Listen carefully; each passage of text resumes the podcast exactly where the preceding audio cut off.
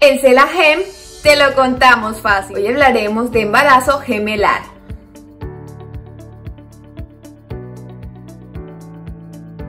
¿Con qué técnicas de reproducción asistida puedo tener gemelos? La fecundación in vitro y la inseminación artificial son las técnicas de reproducción asistida más valoradas en cuanto a embarazo gemelar se refiere, ya que son tratamientos enfocados en una alta probabilidad de gestación a la vez de que se desarrolla un embarazo saludable. Es por eso que en la mayoría de centros clínicos se busca reducir los embarazos gemelares o de mellizos, ya que esto representa un alto grado de complejidad y puede afectar la salud de la futura mamá.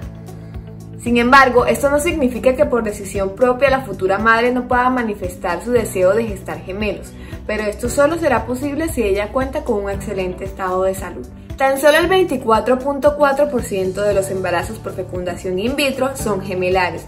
Esto se debe a que inseminar con un solo embrión baja las probabilidades de éxito del tratamiento. Por lo general, los embarazos mediante fecundación in vitro son bisigóticos. Esto significa que no comparten el mismo cigoto, por ende pueden ser diferentes. Por su parte, la inseminación artificial, aunque se considera una técnica de reproducción asistida menos compleja que la fecundación in vitro, esta también inicia mediante la estimulación ovárica. Esto significa que va a aumentar el número de folículos. Para asegurar que el embarazo sea gemelar, deben existir por lo menos dos ovocitos maduros y la calidad de los espermatozoides debe ser óptima.